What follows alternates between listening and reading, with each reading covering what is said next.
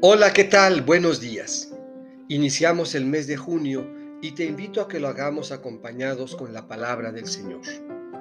Hoy, miércoles primero, continuando con la lectura del evangelista Juan, escucharemos del capítulo 17 los versículos 11 a 19. Del Evangelio según San Juan. En aquel tiempo, Jesús levantó los ojos al cielo y dijo, Padre Santo, cuida en tu nombre a los que me has dado, para que sean uno como nosotros. Cuando estaba con ellos, yo cuidaba en tu nombre a los que me diste. Yo velaba por ellos, y ninguno de ellos se perdió, excepto el que tenía que perderse, para que se cumpliera la escritura.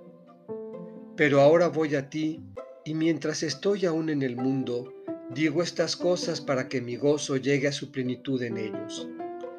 Yo les he entregado tu palabra, y el mundo los odia porque no son del mundo, como yo tampoco soy del mundo. No te pido que los saques del mundo, sino que los libres del mal. Ellos no son del mundo, como tampoco yo soy del mundo. Santifícalos en la verdad tu palabra es la verdad. Así como tú me enviaste al mundo, así los envío yo también al mundo.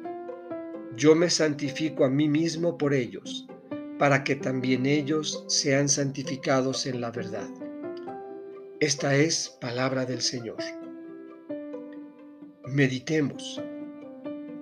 Así los envío yo también al mundo.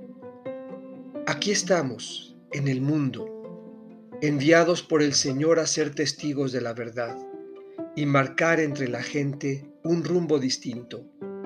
Santificados por el Espíritu, estamos convencidos de que su palabra es la verdad. Padre, santifícanos en la verdad.